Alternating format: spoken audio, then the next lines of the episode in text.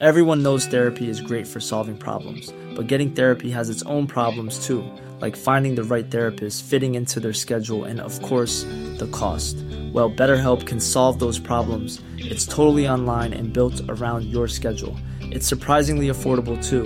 Connect with a credentialed therapist by phone, video, or online chat, all from the comfort of your home. Visit betterhelp.com to learn more and save 10% on your first month. That's BetterHelp, H E L P. Ahora inicia A la Una con Salvador García Soto. A la Una. Donde la información fluye, el análisis se explica y la radio te acompaña. A la Una con Salvador García Soto. A la Una. Comenzamos.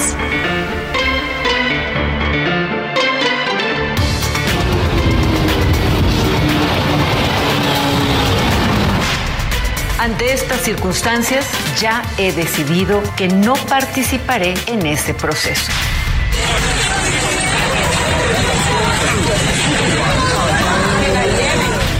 Solicitamos al señor gobernador de su valiosa intervención para que podamos nosotros estar con nuestras familias.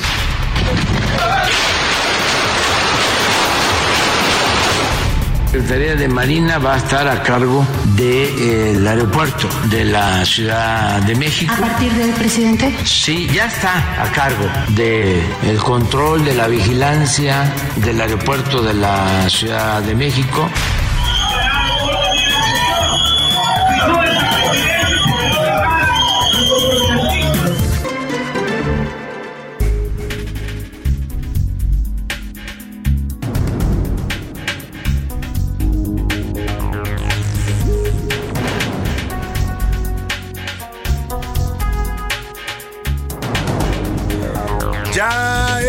La una de la tarde en punto en el centro de la República y los saludamos con mucho gusto. Estamos iniciando a esta hora del mediodía a la una, este espacio informativo que hacemos para usted, como todos los días a esta hora del día. Aquí estamos, listos para informarle, para entretenerle y también para acompañarle justo en este momento de su día, en este jueves, perdóname, miércoles, miércoles 29 ya del mes de junio. Miércoles 28, me estoy adelantando un día en el calendario, disculpas, miércoles 28 de junio de este año 2023. Estamos prácticamente ya en la recta final del mes de junio. Estaremos despidiéndolo este fin de semana y llega, pues llega julio, el séptimo mes del año. Vamos ya al segundo semestre del 2023. Qué rápido se le pase, se pasa el tiempo. No sé cómo le ha pasado a usted este año. Espero que todo esté marchando bien. Y bueno, pues vamos ya avanzando cada vez más en este 2023. Tenemos mucha información, mucha información importante para compartirle en este miércoles a la mitad de esta semana. Vamos a estarle reportando los hechos más importantes, solo lo más importante de lo que ha ocurrido en la ciudad, en el país y en el mundo. Se lo tendré aquí en las siguientes dos horas de a la una. Por supuesto, acompañado de todo este equipo de profesionales que hacemos este programa para usted. Yo soy Salvador García Soto, esta es a la una y le doy la más cordial bienvenida. Donde quiera que me esté escuchando, cualquier actividad que esté usted realizando, si está en el tráfico de su ciudad, ánimo tranquilo, que ya se moverá el tráfico, no se desespere. También si me, me escucha en su oficina, en este momento trabajando a la mitad del día, le mando un abrazo afectuoso. Si está en casita ya disponiéndose a planear el menú del día, los alimentos para su familia, también le saludo con gusto. Cualquier actividad que usted esté realizando, siempre es un gusto compartir estos micrófonos con usted y compartir también este, este espacio en el que tratamos siempre de llevarle la mejor información, el mejor análisis, la crítica y todo, todo para que usted tenga siempre la mejor opinión. Temas importantes para compartirle, déjeme eh, comentarle que en este miércoles 24 grados centígrados acá en la capital del país hay una máxima de 26 y todavía probabilidades de lluvia. Hemos tenido días muy curiosos en la Ciudad de México porque se nubla, se nubla mucho y uno está esperando que en cualquier momento caiga la lluvia y no llega, nos deja con las ganas, así es que esperemos que pronto se vuelvan a regularizar las lluvias acá en el centro de la República. Eh, estamos por cerrar este primer semestre del año y oiga, hay que motivarnos para la segunda parte del año, ¿no? Vamos al segundo semestre, así es que hoy le vamos a poner canciones motivacionales. Hicimos una playlist de canciones que nos dicen, adelante, hay que seguir, hay problemas en la vida siempre, pero hay que levantarse, hay que tener esperanza, todo eso le vamos a tratar de transmitir hoy en la selección musical que nos ha hecho nuestro productor Rubén Esponde, una playlist para levantar el ánimo y para comenzar pues con, con fuerzas y con muchas ganas este segundo semestre del año. Si usted le ha ido bien en el primer semestre, qué bueno, me da mucho gusto. Si no le ha ido tan bien, pues ánimo que nos queda todavía la mitad del año para resolver y enfrentar cualquier problema. Y si le ha ido mal, pues toda nuestra solidaridad y esperemos que estas canciones le motiven a seguir adelante en el camino. También tendremos regalos para los que les gusta el fútbol. Vamos a regalar boletos del Pumas contra Mazatlán. Es el debut de los Pumas en este torneo de apertura 2023. El domingo es el partido 9 de julio a las 12 en el estadio de Seúl. Así es que estése pendiente porque más adelante le daré la dinámica para irse a ver a los felinos de la Universidad Nacional Autónoma de México. Y bueno, muchos temas importantes. Saludamos con gusto a toda la República donde nos escuchan, a la gente de Guadalajara, Jalisco, de Monterrey, Nuevo León, a la gente de la comarca lagunera, a la gente de Oaxaca, capital, del istmo de Tehuantepec, también de Tampico, Tamaulipas, de Tuxtla Gutiérrez, Chiapas, de Chilpancingo, Guerrero, de Mérida, Yucatán y de Tepic, Nayarit, todas las ciudades donde escuchan el Heraldo Radio y a la una. También las que nos escuchan por internet, a todos los que nos estén oyendo por internet en la República Mexicana, saludos afectuosos, saludos especialmente porque siempre nos dicen que nos escuchan ahí en Ciudad del Carmen a través de internet. Campeche, les mandamos un abrazo afectuoso. También en el norte de Veracruz, ahí en los límites con Tamaulipas, nos escuchan en Pueblo Viejo. En donde quiera que usted me esté escuchando en la República, le doy un abrazo y un saludo afectuoso. Y en Estados Unidos también, rápidamente saludamos a las ciudades donde se escucha el Heraldo Radio allá en el territorio de la Unión Americana, a McAllen y a Bronzeville, Texas, en la frontera con México, a Huntsville y a San Antonio, un poquito más arriba en el estado de la Estrella Solitaria, y también en el estado de Illinois, allá en la zona de los Grandes Lagos. Saludamos a toda la gente que nos escucha en Airville, Chicago, en esta gran ciudad de rascacielos que es la ciudad de Chicago. También saludamos a la gente de Iowa, en las ciudades de Cedar Rapids y de Independence, Iowa. Dicho esto, vamos a los temas que le tengo preparados en este miércoles. ¿Dónde están? En Chiapas las autoridades de los tres niveles de gobierno están buscando a 16 funcionarios de la Secretaría de Seguridad Pública y Protección Ciudadana del Estado que fueron ayer secuestrados al parecer por el crimen organizado. En un principio se dijo que ya habían sido liberados, sin embargo, todavía a esta hora no se reporta ni se confirma su liberación. Vamos a hablar de este secuestro masivo contra funcionarios de seguridad en Chiapas que le voy a estar reportando. Y adelanto sobre el asalto a masazos que ocurrió en la Plaza Antara el pasado lunes, el secretario Omar García Harfuch confirmó que ya fue detenida una persona quien habría sido el vigilante armado, el que estaba vigilando a los que eh, rompían los eh, cristales para robarse los relojes caros. También se habla de la posible detención de una joven, una TikToker muy famosa en las redes sociales que está ligada a uno de los delincuentes. Y también hay versiones ya, y también lo vamos a estar actualizando en ese, en ese tema, de que se está investigando al personal de seguridad, porque oiga, en ocho minutos que fue, duró el asalto, no apareció ninguno de los 26 integrantes del Cuerpo de Seguridad Privada de la Plaza Antara, que es una plaza sumamente vigilada. Bueno, ya no digo usted la policía, que se tardó más de 10 minutos en llegar, ¿no? La policía siempre en vigilia, pero bueno, eh, vamos a hablar de este tema extraño, este asalto que ocurrió ahí en una de las zonas más exclusivas de la Ciudad de México. Y salta del barco, la senadora panista Lili Telles se bajó de la contienda interna de la alianza para elegir a su candidato presidencial. Lili Telles dice que el método no brinda equidad entre aspirantes, además de la falta de reglas claras de origen y de destino del dinero. Dice Lili Telles que está decepcionada de este método, así es que no se inscribió, no se inscribirá. Hoy lo anunció oficialmente, pues que cancela sus aspiraciones presidenciales. Y por fin, el gobierno mexicano entregó la presidencia de la Alianza del Pacífico, esta que no quería entregar el presidente López Obrador, se aferraba y se aferraba porque decía que la presidenta del Perú, Dina Boluarte, es espuria, así la llamó, y entonces tenía retenida al presidente, literalmente secuestrada la presidencia de la Alianza del Pacífico. Finalmente ya lo entregó, pero se lo hizo a Chile, o sea, el presidente a Machado no se lo quiso entregar a la presidenta del Perú. Vamos a estar hablando de este tema. En la segunda hora le voy a contar sobre los narcocorridos, todo este tema de la música en la narcocultura, en medio de la ola de violencia que está padeciendo el país, el crecimiento de los cárteles, la proliferación de esta cultura de la muerte, pues finalmente la cultura del narco es eso, una cultura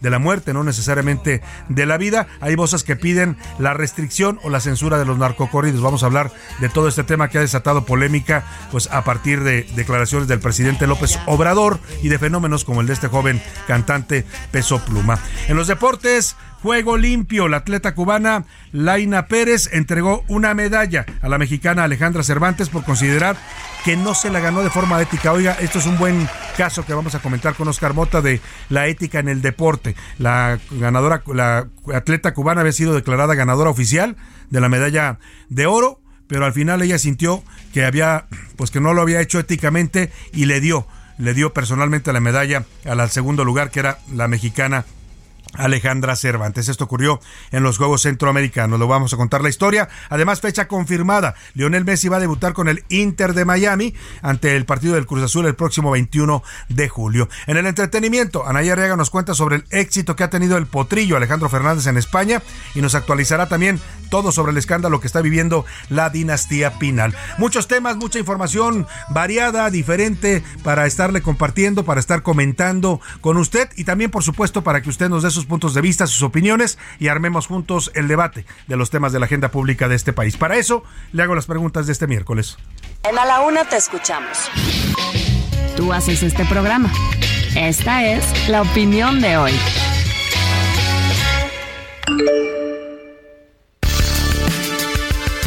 Y en las preguntas del día le tengo temas interesantes, como siempre buscamos temas pues que se presten a la polémica, al debate, a los distintos puntos de vista. Siempre, ya sabe usted, lo hacemos de manera respetuosa. Aquí escuchamos a todas las voces, a todas las opiniones, no tenemos preferencia por ningún tipo de posición. Eh, aun cuando sean temas muy polémicos, respetamos lo que cada quien quiera decirnos. Lo único que pedimos siempre es que el debate sea de nivel, que no usemos palabras altisonantes ni agresiones eh, verbales contra nadie la primera pregunta que le planteo es que a tan solo a tan solo dos días de haber presentado, haberse presentado ya el método para definir al candidato que va a banderar a la alianza opositora, ahora llamada Frente Nacional Opositor, una de las aspirantes más fuertes, la senadora panista Lili Telles, se bajó de la contienda. Dijo que el método no le da confianza y no brinda equidad para los eh, participantes en esta contienda. Falta también dice Lili Telles, reglas claras para saber de dónde saldrá el dinero y cómo lo van a gastar los precandidatos opositores. Con la panista ya van tres personajes que se bajan de esta contienda. Primero fue el gobernador Mauricio Vila, que dijo, gobernador de Yucatán, que dijo que él prefería terminar su gubernatura, que no, está, no veía condiciones para competir. Germán Martínez, el senador independiente, que dijo también que no le gustaba mucho el método, que prefería bajarse, que iba a apoyar al candidato siempre y cuando le pareciera que tenía al candidato de la oposición, si tenía calidad moral y ahora se baja Lili Telles. Yo le quiero preguntar a usted qué opina de este método híbrido que definió la alianza, donde pide primero como requisito juntar 150 mil firmas a quien quieran inscribirse, después permite que cualquiera que reúna este requisito participe, luego eh, va a hacer una encuesta para depurar de toda la lista que ya hasta ahora se han pronunciado 14 aspirantes que se dicen que se van a inscribir el lunes, van a elegir a tres en una primera encuesta que se llevará a cabo en los próximos días de agosto. Eh, y después esos tres competirán en otra encuesta pero también en una votación abierta a toda la población que quiera participar, eh, que se va a llevar a cabo el 3 de septiembre. Es el día que van a definir a su candidato o candidata a la presidencia, este Frente Nacional integrado por PRIPAN y PRD. ¿Qué opina usted de este método de la alianza para elegir a su candidato? Y le doy tres opciones para que me conteste. Es pura politiquería, al final habrá dedazo es legal y además es innovador porque toma en cuenta a la sociedad al pedirle su voto o de plano la alianza no tiene pies ni cabeza y van hacia una derrota contra Morena. El, eh, segundo tema que le planteo es este que tiene que ver con México, que ha caído nuevamente nuestro país en el ranking del combate a la corrupción, en contra del discurso oficial, en contra de lo que repite todos los días el presidente, que ya la corrupción se terminó en su gobierno, lo dice así como si fuera por decreto, pues en el ranking internacional de la corrupción, eh, México se coloca en el número 12 de 15 países. Escuche usted, estamos casi a la cola, pues, entre los países con más corrupción. Naciones como Perú, Chile, Brasil y Colombia, por mencionar a los latinoamericanos, están por arriba de México. Mientras tanto, pues el presidente López Obrador sigue repitiendo como pues discurso, como disco rayado, que ya la corrupción se terminó. ¿A quién le da usted la razón en este tema? Eh, le doy tres opciones para que me conteste sobre si hay o no todavía grave corrupción en México. Le doy tres opciones. El presidente López Obrador, México ya no es corrupto. Al estudio internacional que mide la corrupción, México sí se mantiene la corrupción y ha crecido en este gobierno.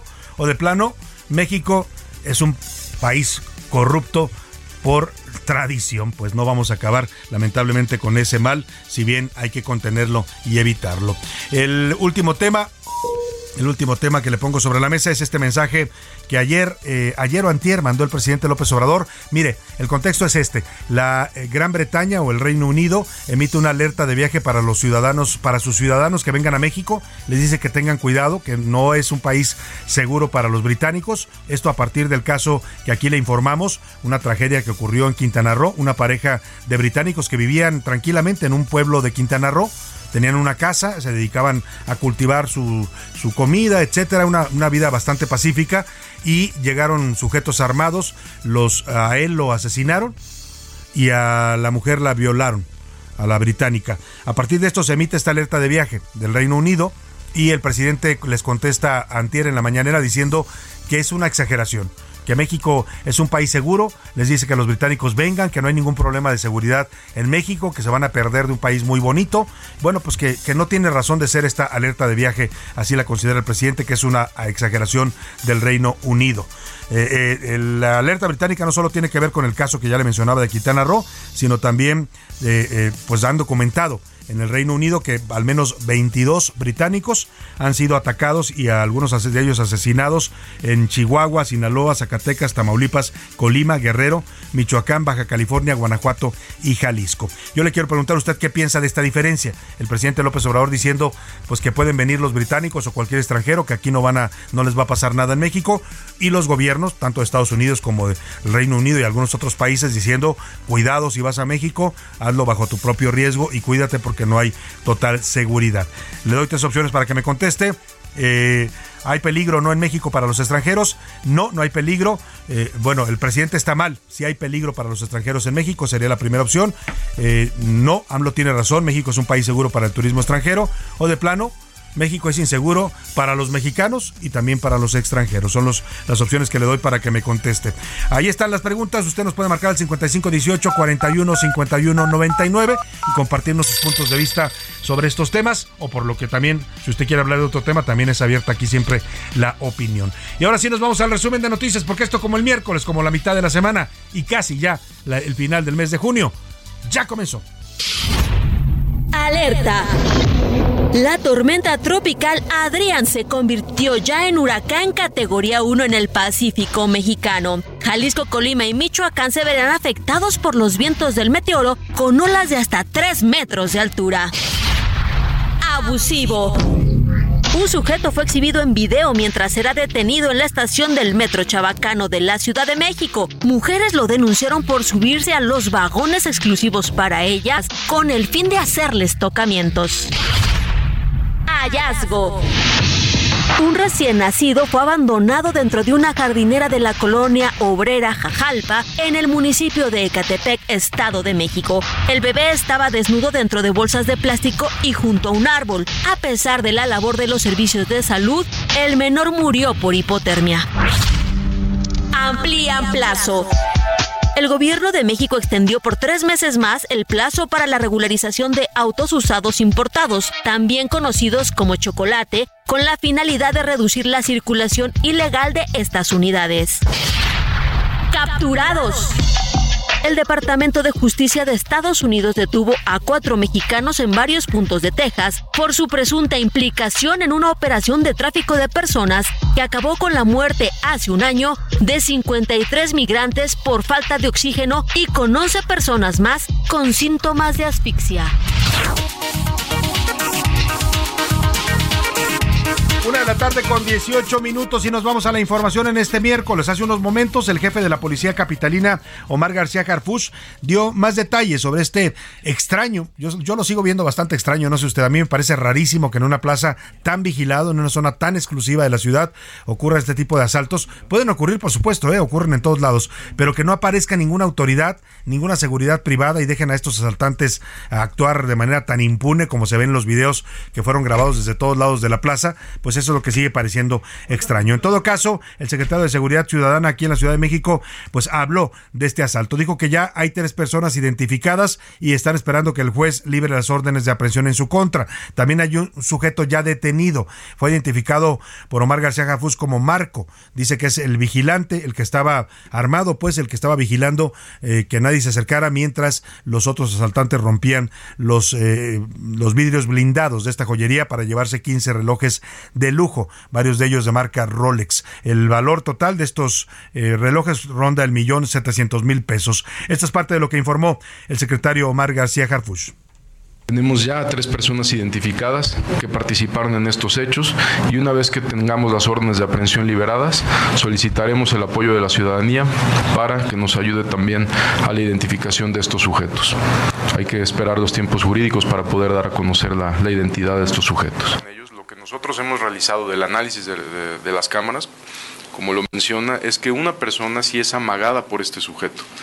Entonces no, no queremos especular, queremos esperar las declaraciones porque visiblemente se ve en las cámaras una persona amagada, pero había más de 20 guardias de seguridad privada, entonces es justo lo que la Fiscalía está, está investigando también. Es lo que informa el secretario de Seguridad Ciudadana aquí en la capital. Eh, también dijo que viajaban en dos motocicletas y un auto estos asaltantes. Ya le decía, el detenido fue identificado como Marco, tiene 27 años y era el vigilante, el hombre armado que vigilaba mientras ocurría el atraco. Hoy los guardias, los guardias de mm, la Plaza Antara, que son 22 en total, están dando su declaración. Hay sospechas eh, de complicidad de parte de los guardias privados porque en ocho minutos no se apareció ninguno. Oiga, eh, son 22, hubiera podido someter a cuatro o cinco al asaltantes que eran, lo superaban casi cuatro por uno y nunca se aparecieron. Algo muy extraño pasó en este asalto, pero están declarando ya los guardias de seguridad privada. Eh, mire, el valor de los relojes, un millón ochocientos mil pesos, pues al parecer la mayoría de lo que se llevaron son cascarones. Cuando usted va a una joyería de estas, que son, en este caso era una joyería Berguer, hay varias en, en la Ciudad de México, en los centros comerciales, eh, lo que ven, si usted ve un reloj de estos Rolex o Tag Heuer o algunos de estos marcas muy caras, ¿no? Eh, que les gustan además a ciertos políticos, ¿no? Por ahí ya le han sacado algunos al secretario Adán Augusto, relojes muy caros. El tema es que, bueno, por decir un nombre, ¿eh? porque a varios políticos les han documentado su gusto por los relojes caros. El tema es que estos relojes, cuando están en el aparador, la mayoría de ellos son una especie de cascarón. O sea, no tienen la maquinaria para que me entienda. Lo ponen así por seguridad. Las joyerías son es un es un es, es como si fuera el reloj real, pero no tiene la maquinaria para operar. Por eso quizás lo que se llevaron no fue tan valioso, porque si hubieran sido relojes reales, pues a cada reloj más o menos uno, cada uno de ellos cuesta 350 mil, 500 mil pesos, hay Rolex hasta de un millón de pesos, así es que hubiera sido mucho más recurso. Entonces, en todo caso, vamos a estar pendiente de lo que informen las autoridades. Vamos a Chiapas, porque allá, lamentablemente, ayer se registró un secuestro masivo. 16 funcionarios de la Secretaría de Seguridad Ciudadana fueron secuestrados, al parecer, por el crimen organizado. Iban transitando por la carretera de Ocosono, Cuautla a Tuxtla Gutiérrez, en el kilómetro 130, y ahí, ahí los detuvo un convoy armado y se los llevaron. Vamos con Gabriela Cepeda, nuestra corresponsal allá en Chiapas, para que nos comente qué se sabe de este secuestro y de cómo están en este momento los funcionarios. Buenas tardes, Gabriela, te saludo. Punes. Vamos a trabajar minuto a minuto para localizarlos y regresarlos a sus hogares y por supuesto a nuestra Secretaría de Seguridad y Protección Ciudadana del Estado de Chiapas, donde ellos desempeñan unas extraordinarias funciones. Bueno, Quiero también informar. usted- perdóneme usted, lo que escuchó es, lo que está escuchando es a la eh, comisaria general de Chiapas, Gabriela Cepeda. Habla con mucha enjundia la funcionaria, si así, si así hace su trabajo, bueno, bueno, no la critico, pero escuche usted lo que está informando. Dice, pues que ya se están haciendo las búsquedas, que pues están trabajando las autoridades. Escuchemos de nuevo a esta comisaria general de Chiapas, la señora Gabriela Cepeda. Vamos a trabajar minuto a minuto para localizarlos y regresarlos a sus hogares y por supuesto a nuestra Secretaría de Seguridad y Protección Ciudadana del Estado de Chiapas, donde ellos desempeñan unas extraordinarias funciones.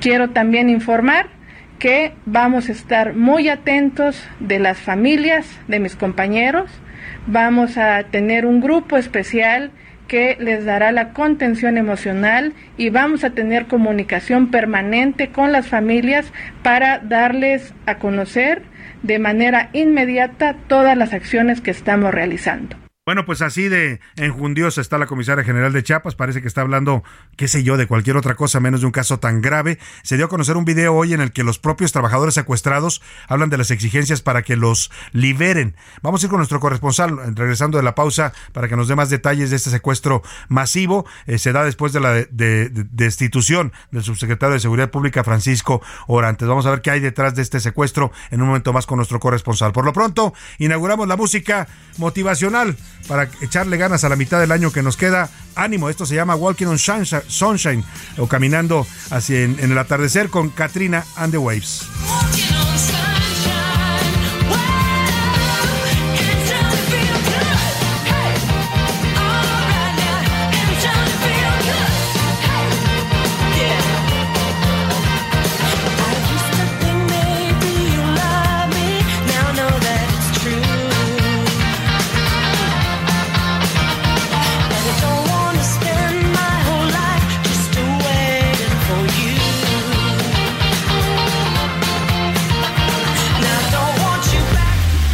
En un momento regresamos. Ya estamos de vuelta en A la Una con Salvador García Soto. Tu compañía diaria al mediodía. La rima de Valdés. ¿O de Valdés la rima? No jalen que descobijan, si descobijan, destapan, y las miradas atrapa el video a quien lo dirijan. Pero en qué cosas se fijan, en las redes con la Galvez, ni la ataques ni la salves, ella solita se pone, eso es lo que se supone, que Diosito la hora guarde. Nos contó que no le abrieron los portones de palacio, que le va a entrar al pancracio presidencial a hidalguense, pues con la cubeta dense, ¿qué tanto salió ya en falso? ¿O va derecho al cadalso en esta carrera loca? ¿Qué papel es el que toca? Cuestionamiento que yo alzo. ¿Y qué onda con el proceso de la parte opositora? Porque siéntese señora, tendrían que gritar por eso. ¿Será esto un retroceso? ¿Usted a Xochitl la ve cual presidenta? Yo sé que es pronto para contestar. Se van a manifestar los del frente. No hay que ser.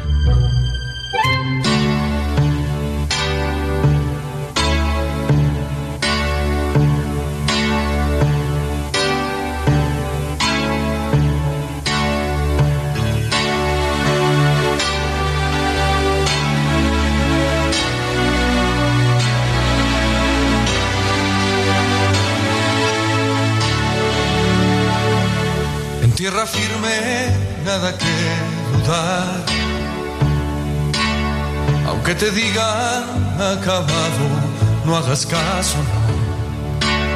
Sigue adelante, nadie irá por ti.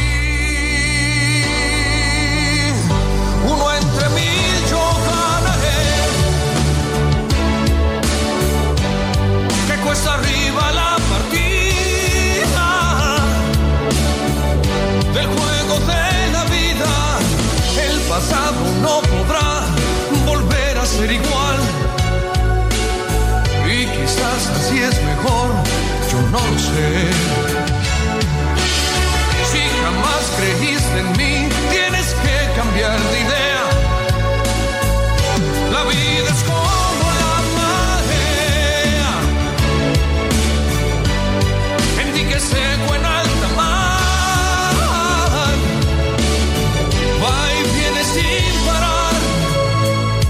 Una de la tarde con 32 minutos. Estamos regresando de la pausa y vamos a la segundo bloque de esta primera hora de A la Una con esta canción de, mi, de Manuel Mijares, una canción de 1988 llamada Una entre mil. Es eh, una canción que venía en su tercer álbum.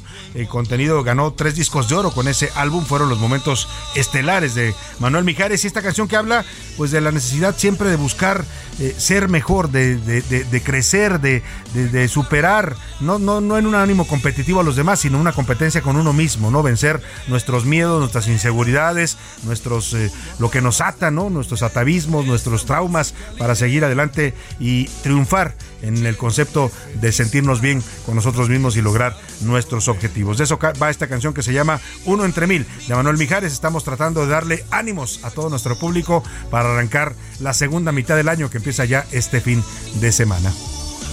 Uno entre mil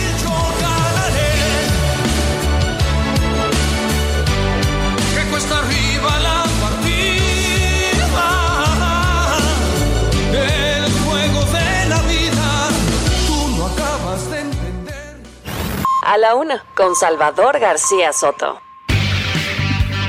Oiga, y vamos a regresar a Chiapas porque está extraño, por decirlo menos, este secuestro masivo ocurrido. Es bastante grave. Yo le decía hace un rato, escuchaba a la comisaria general hablar demasiado tranquila, ¿no? Para ser un asunto tan grave. Son 17 personas secuestradas en una sola, en un solo evento, además de que son todos ellos funcionarios de la Secretaría de Seguridad. ¿Quién se avienta el tiro de secuestrar a policías? Pues para que me entienda, ¿no? Es el tema que pues este tiene que despejar allá en Chiapas lo que está detrás de este secuestro. Y hoy en la mañana en redes sociales hablaban ya de que iban a eh, habían sido liberados estos 16 eh, funcionarios de Chiapas secuestrados el día de ayer, pero la noticia no fue confirmada. Le decía que detrás del secuestro aparece pues esta destitución de un subsecretario de Seguridad Pública Francisco Orantes ordenada por el gobierno estatal eh, destituyeron también al el director de la Policía Preventiva, Roberto Yair Hernández, y también al director de la Policía Estatal Fronteriza allá en Chiapas. Usted sabe que Chiapas tiene frontera con Guatemala y por eso tiene su policía fronteriza, Marco Antonio Burguete. Al parecer, las demandas de los secuestradores tienen que ver pues con la restitución de estos tres funcionarios. No sé si esto apunte hacia una mafia interna, ¿no? Que no quieren aceptar estas destituciones, pero en todo caso vamos a preguntarle a quienes se encuentra allá. Por lo pronto, antes de ir con nuestro corresponsal, Eduardo, José Eduardo Torres, vamos a escuchar lo que dijo el presidente López Obrador. Dijo que ya estaban atendiendo el caso y que los secuestradores eh, hizo un llamado para que los liberaran a estos policías o los iba a acusar con sus papás. Estamos trabajando en eso y en otras investigaciones. La instrucción es que se rescate y desde luego con vida, que es lo que deseamos, a los que fueron secuestrados. Lo mejor es que los liberen. Si no, los voy a acusar con sus papás y con sus abuelos. Bueno, pues no sé si lo dijo en tono de broma el presidente, si es un sarcasmo, pero pues no sé si a los familiares de estos 16 funcionarios secuestrados les caiga bien el humor del presidente en estos momentos tan delicados. Y mire, en un principio ya le decía, hubo rumores de que habían sido liberados, pero no se ha confirmado. Vamos hasta Chiapas con nuestro corresponsal José Torres Cancino para que nos dé información más detallada de qué hay detrás de este pues tan extraño secuestro. Te saludo, José Torres, muy buenas tardes. Salvador, buenas tardes, gusto saludarte. Creo que utilizaste el término adecuado, extraño, extraño este secuestro y extrañas las horas que han pasado aquí en Chiapas en torno a la situación. Ya se cumplen casi 24 horas de que estos 16 16 eh, elementos que integran la Secretaría de Seguridad y Protección Ciudadana fueran eh, pues prácticamente secuestrados en una de las principales eh, autopistas de Chiapas, la que conduce hacia la capital chiapaneca Tuxtla Gutiérrez desde el municipio de Ocosocuautla en un tramo no mayor a 15 kilómetros. Y bueno, hoy han salido las autoridades por fin, por fin salió la Secretaría de eh, Protección Ciudadana a señalar que son 16 personas porque en un principio se había hablado de un número menor y también a informar que hay dos personas, dos hombres detenidos que están siendo ya investigados para probablemente dar con el paradero de estos eh, trabajadores estatales que todavía siguen en calidad de desaparecidos. En la mañana, como bien lo cita, se había dado la noticia, incluso por fuentes de la misma Secretaría de Seguridad y Protección Ciudadana, que ya habían sido liberados, que ya habían sido rescatados y que en breve los reunirían con sus familiares. Sin embargo, las mismas familias, al notar que no había ningún encuentro con sus seres queridos, comenzaron a protestar y allí se derivó una nueva información oficial por parte de las autoridades que decía que seguían en la búsqueda todavía de estas personas que hasta el momento pues siguen desaparecidas, Salvador, no hay un indicio eh, todavía tangible de qué ha pasado con ellos y bueno, se ha desplegado también una, una fuerza bastante fuerte de eh, autoridades militares que vienen desde la Ciudad de México y han arribado ya a la capital Tuxtla Gutiérrez para incorporarse a estas brigadas de eh, búsqueda de estas personas que siguen sin aparecer. Según la misma Secretaría de Seguridad Pública, son más de mil elementos entre miembros del Ejército Mexicano, la Guardia Nacional y los mismos policías estatales que están buscando a estas 16 personas. Y bueno, los familiares preocupados también en incertidumbre y en estos momentos están realizando un bloqueo en los accesos a la capital chiapaneca para presionar a las autoridades que se encuentren lo antes posible con vida a estas 16 personas que todavía están en calidad de desaparecidas, Salvador. Pues vamos a estar muy atentos al caso, José Eduardo, perdóname, José Torres eh, mm, Cancino. Eh, vamos a estar muy atentos porque sí coincido contigo, hay, hay situaciones extrañas, sobre todo estas demandas de, eh, que tienen que ver con la destitución de funcionarios en materia de seguridad. Pero en todo caso estaremos siguiendo lo que informen al respecto las autoridades a través de tu cobertura. Muchas gracias, José. Pendiente Salvador, buenas tardes. Muy buenas tardes a José Torres allá en Chiapas. Oiga, la ola de calor que estamos viviendo, por cierto, acaban de confirmar en Nuevo León la Secretaría de Salud que los muertos por calor en Nuevo León no fueron ocho, como dijo el presidente a nivel nacional. Nada más en Nuevo León están reportando 36 muertos por la ola de calor. ¿eh? Para que veamos luego cómo se manejan las cifras o tratan de ocultar situaciones pues delicadas como estos fallecimientos por la ola de calor. Pero le decía, además de afectarnos a los seres humanos y a los mexicanos, estas olas de calor también se han reflejado en una disminución drástica de los volúmenes de agua que almacenamos los mexicanos para el consumo humano, ganadero, para la agricultura. Estamos hablando de presas, lagos y lagunas que en estos momentos están en niveles críticos, muchas de ellas por abajo de la 50% de su capacidad. Vamos a escuchar esta nota que nos preparó el equipo de la UNA sobre la sequía y el estiaje que sigue afectando a las presas y ríos y lagos y lagunas de México. El estiaje y las recientes olas de calor que han afectado a nuestro país comienzan a causar estragos en las principales reservas, vasos y zonas de agua. Y es que desde marzo la Conagua informó una sensible baja en las presas, ríos y lagunas de todo el territorio nacional. Tan solo en el Valle de México, el sistema Cutzamala, encargado de surtir el líquido a esta zona, hoy se encuentra en niveles del 30%. Así nos informa Gerardo García, corresponsal en la entidad. El sistema Cutzamala registra un déficit del 95% de precipitaciones derivado de la grave sequía que afecta al país, que ocasionó que haya descendido en su almacenamiento hasta un 32.3%, admitió la Comisión Nacional del Agua. Las tres principales presas que conforman el Cutzamala registran en los primeros 25 días de junio 5% apenas de lluvia en promedio. En Nuevo León la situación no es halagüeña. El calor y la falta de lluvias ya afectan a las presas. Juan Teniente informa. Esto de que se evapore el agua, el consumo excesivo por el calor que estamos viviendo, que vivimos de 40 a 45, 46 grados, 47 en algunos puntos. Actualmente tenemos temperaturas de 39 a 41 y esto ha provocado que se evaporen las tres presas de Nuevo León. La primera, que es la Boca, que está en Santiago, que es a donde acudimos los regios, tiene un 49.89%. La de Cerro Prieto, que está en Linares, tiene una capacidad de 16.7% y la del Cuchillo, que está en Chile, Nuevo León, tiene un porcentaje del 50.65%. En Michoacán, el calor y la falta de lluvias ya presenta consecuencias. Sergio Cortés tiene los detalles. El crecimiento urbano y uso agrícola de las aguas han provocado que los emblemáticos lagos de Cuitzeo, Páscuaro y Siragüen enfrenten una grave situación de sequía, en tanto que 24 de las principales presas de esta entidad tienen en promedio un almacenamiento del 50%. Así la Conagua ha advertido de una sensible baja en prácticamente todas las presas y ríos de nuestro país. Además, ha pronosticado la entrada de una cuarta ola de calor el próximo sábado primero de julio, lo que podría poner en peligro el abastecimiento del agua en algunas zonas de la República. Mientras tanto, las autoridades han hecho un llamado a la población para cuidar y reducir el uso del agua. Para la una con Salvador García Soto, José Luis Sánchez Macías. Pues ahí está, ese es el panorama. Lamentablemente en estos momentos el estiaje todavía está golpeando fuerte a los eh, sistemas de almacenamiento, a nuestros ríos. No hay caudales de agua, por lo tanto las presas pues están reduciendo cada vez más drásticamente sus niveles. Hay algunas que ya nos decían nuestros corresponsales están por abajo del 30, del 20% de su capacidad. Veía un caso, no me acuerdo si fue en Puebla, donde una presa, o en Chiapas, donde una presa ha bajado tanto el nivel que ya reapareció una iglesia del antiguo pueblo que fue eh, inundado cuando se llevó llevó a cabo esta, esta, esta obra, esta presa hidráulica. ¿Dónde fue esto, José Luis? Salvador, buenas tardes. Fue en el municipio de Quechula, en Chiapas, justamente bajo esta presa, y era toda una ciudad que se encontraba bajo el agua, justamente cuando la presa de Quechula se construyó, se tuvo que inundar esta parte de este pueblo, y bueno, pues ante la sequía se puede apreciar y la gente ya lo toma. Y la gente va a ver la iglesia y se meten y se suben a la azotea y andan viendo lo que era el antiguo pueblo que ya estaba tapado por aguas, pero en esta sequía ha vuelto a salir a la superficie. Es el ex convento de Santiago Apóstola, que en esta en Así este es, una iglesia antigua que quedó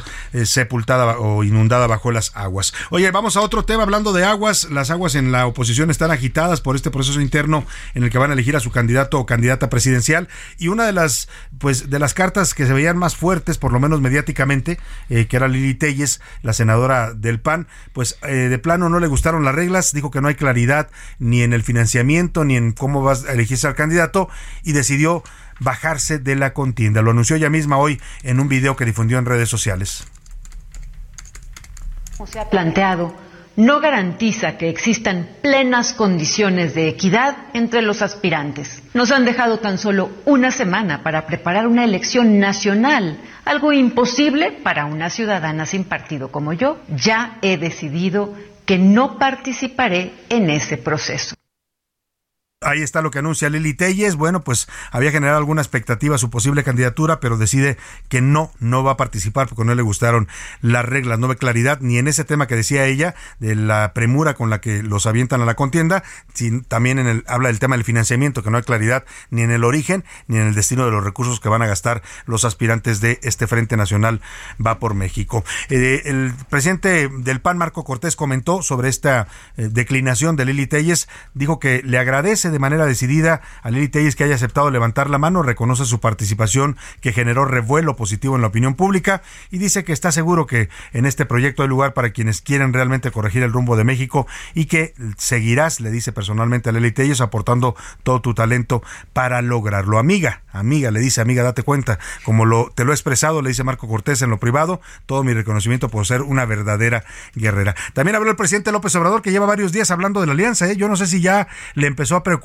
si está nervioso, porque ve ya ahora pues que Morena ya no tiene el escenario solo, ¿no? Ahora los reflectores se van a dividir entre el proceso de Morena, las corcholatas y el proceso de la oposición. El caso es que hoy habló de esta decisión de Lili Telles de bajarse de la contienda. Dijo el presidente que pues eh, se dio cuenta que ella no va a ser la elegida. Además también afirmó que los aspirantes del bloque opositor siguen en el proceso porque buscan una candidatura plurinominal.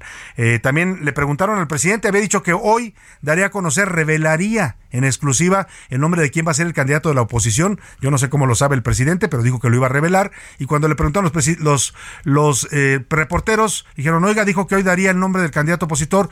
Pues dijo, no, no, no, todavía no. Se los digo después. A mí se me hace que el presidente iba a mencionar a Lili Telles, pero como ya se bajó, pues le tiraron su carta. En todo caso, esto dijo el presidente de la contienda opositora ya se dio cuenta de que ella no fue la escogida. Algunos ya se están dando cuenta, pero quieren estar ahí porque quieren sacar una pluri. Sí, como quieren también los de Morena, ¿eh? No crea que usted que van a ganar todos. Los que no ganen van a sacar pluris, por supuesto. Claudia Sheinbaum, Adán Augusto, Marcelo Ebrar, eh, Manuel Velasco. No me diga que Manuel Velasco piensa que va a ganar la candidatura o, o el señor eh, Fernández Noroña. Pues también ellos van por una pluri. Nomás que el presidente pues nada más ve el ojo, como dicen, la paja en el ojo ajeno. Pero vamos a hablar justamente con una de las eh, candidatas o aspirantes de la oposición que ha dicho que sí se va a registrar este próximo lunes. Ella es una de las cartas fuertes también del Partido Revolucionario Institucional. Estoy hablando de la senadora Claudia Ruiz Macié. ¿Cómo está, senadora? Qué gusto saludarla. Muy buenas tardes.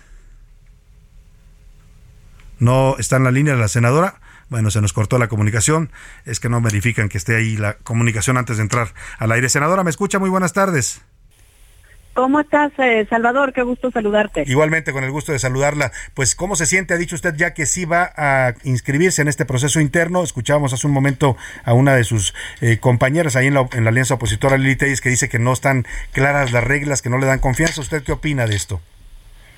Salvador, yo estoy evaluando también, eh, hasta tener toda la información. Creo que Lili planteó algunas interrogantes respecto de pues las reglas, que son válidas, algunos hemos planteado otras. A mí eh, me interesa conocer, por ejemplo, eh, además de hacer una evaluación que estoy haciendo ya con mi equipo, el, de la factibilidad de estos requisitos, eh, también explorando la parte legal, hablando con expertos respecto a la legalidad o no de lo que se plantea, porque sí me, me parece que hay experiencias en el país, por ejemplo, recabando firmas en las que algunas de las personas que han participado en distintos ejercicios ya sea como buscando una candidatura independiente o eh, para crear un partido político o para eh, presentar una iniciativa ciudadana en las que pues se ha incurrido incluso en responsabilidades penales. Entonces,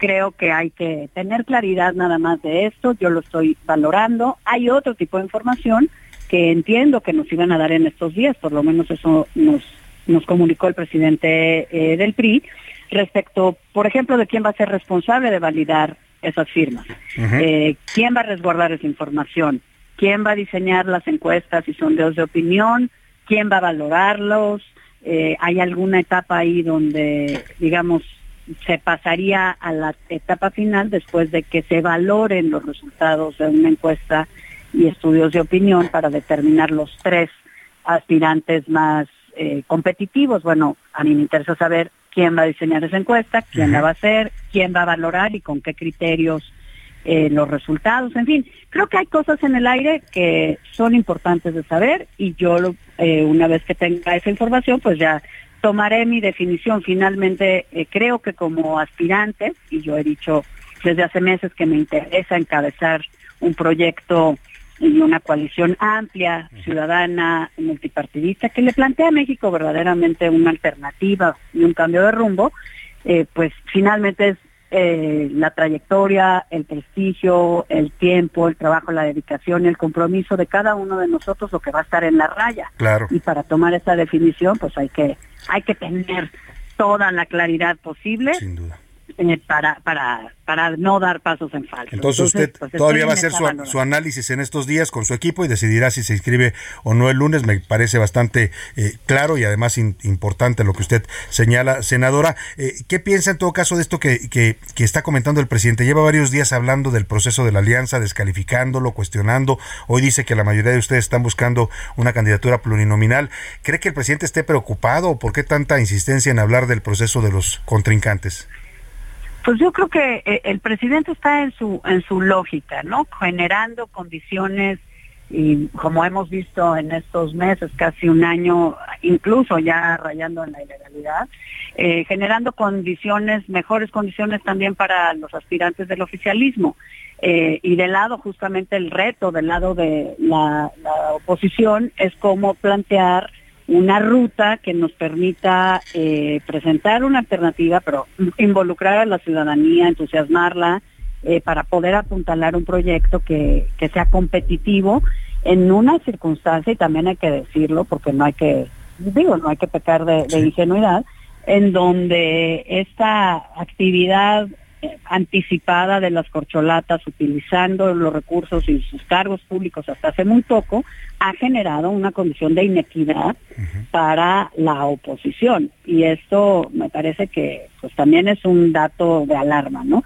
Pero creo que el presidente está en esa lógica, seguir ampliando eh, una brecha de, digamos, inequidad del el oficialismo con las oposiciones y generando, me parece que también buscando generar en la, en la ciudadanía un sentimiento de, pues no hay competencia, una percepción, no hay posibilidades. Claro, y eso es lo que nosotros tenemos que trascender. Y bueno, pues era importante en ese sentido y en ese esfuerzo que se definiera una ruta. Ya está definida, eh, bueno, pues hay que evaluar cada quien si, si participamos o no, pero me parece positivo que ya haya una ruta, que haya surgido de un consenso entre los partidos y la sociedad civil que participa en Va por México, que se abra en principio una puerta para la participación de la ciudadanía, que me parece que es lo más importante, porque tampoco es secreto que los partidos políticos solos por sí mismos pues, pueden generar la suficiente eh, pues participación y entusiasmo para ser competitivos. Sin la ciudadanía pues eso no se va a poder. Sin duda alguna. Entonces, qué bueno que ya hay esta ruta, que surge del consenso, que hay un espacio para la participación ciudadana y que se va a permitir también el debate, el contraste, que creo que es importante, ¿no? Y que no estamos viendo en el lado de Morena. No, Eh, no hay debate, ¿no? Lo cancelaron nada- por, por regla. no hay debate, no hay crítica, no hay propuesta, eh, simplemente es plantear una continuidad, no solo de la cuarta transformación, sino una continuidad del discurso presidencial, de lo que ya se está haciendo, como si el país pues fuera estático, ¿no? Siempre hay espacio para mejorar, para cambiar, para ajustar, y, y ellos han renunciado a, a esa propuesta, a ese contraste, a ese debate. Creo que de este lado eh, lo que tenemos que plantear es justamente alternativas distintas y la posibilidad de que la ciudadanía defina, sí, también a los aspirantes la candidatura eventualmente, pero sobre todo pues pueda ser parte de la construcción de un proyecto eh, para el país. Entonces, pues ahí están los dilemas. Pues ahí están los dilemas, esperemos y vamos a estar muy atentos a lo que usted defina con, en este análisis que está haciendo de las reglas y por supuesto, si nos permite, la estaremos consultando, senadora. Pero encantada de la vida siempre de conversar conmigo, o contigo y tu Muchas auditorio, Salvador, y a, a la orden aquí en los siguientes. Muchas gracias a la senadora Claudia Ruiz Macié. Nos dice que está analizando todavía estas reglas para decidir si se inscribe o no el próximo lunes. Muchas gracias y muy buenas tardes. Vamos rápidamente a información de último minuto con José Luis Sánchez. Muy breve para Último minuto en A la Una, con Salvador García Soto. José Luis Sánchez, ¿qué nos tienes? Salvador, en estos momentos está llegando ya los restos de Titán, este sumergible que implosionó la semana pasada. Están llegando a Canadá. La Canadian Broadcasting Corporation está informando este la llegada ya de los restos. Se, se trata de un par de restos porque como bien supimos este, este desintegró se desintegró prácticamente, prácticamente, pero bueno, ya están llegando. Es importante estos- para las estos- investigaciones. ¿no? exactamente. Vámonos a la pausa con esto que se llama Color Esperanza. Esperanza para lo que resta de este año. te ayudará. Vale la pena una vez más saber que se puede, querer que se pueda, quitarse los miedos, sacarlos afuera. En un momento regresamos. Ya inicia la segunda hora de A la Una, con Salvador García Soto.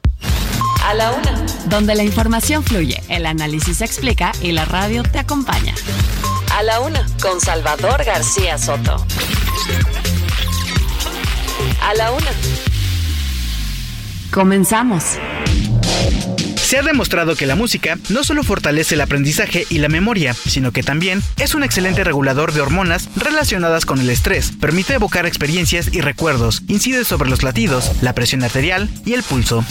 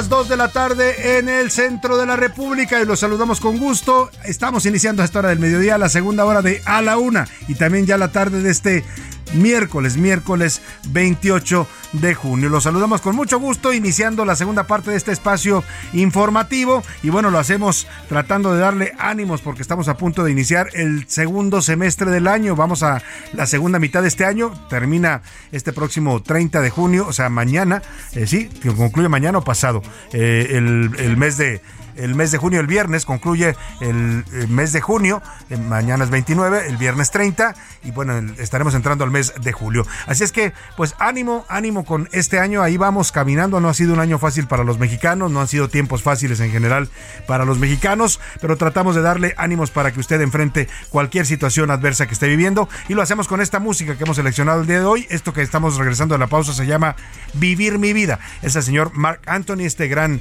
cantante y compositor puertorriqueño, una canción de 2013 en la que nos invita pues al optimismo, a ver la vida siempre con el lado amable Siempre va a haber problemas, siempre va a haber obstáculos, siempre va a haber situaciones que nos, nos, nos confrontan con nuestra eh, pues con nuestro paso por este mundo, pero siempre hay que tratar de ver el lado amable y vivir, vivir la vida de la manera más alegre posible. Estamos iniciando esta segunda hora y tengo mucho todavía que compartir la información, análisis, entrevistas, historias, todo, todo para que usted se siga informando con nosotros aquí en A la Una en esta segunda parte del programa. Escuchemos un poco más de este gran ritmo de salsa de Mark Anthony y seguimos, seguimos con más para usted en esta segunda hora de A la Una. ¿Y para qué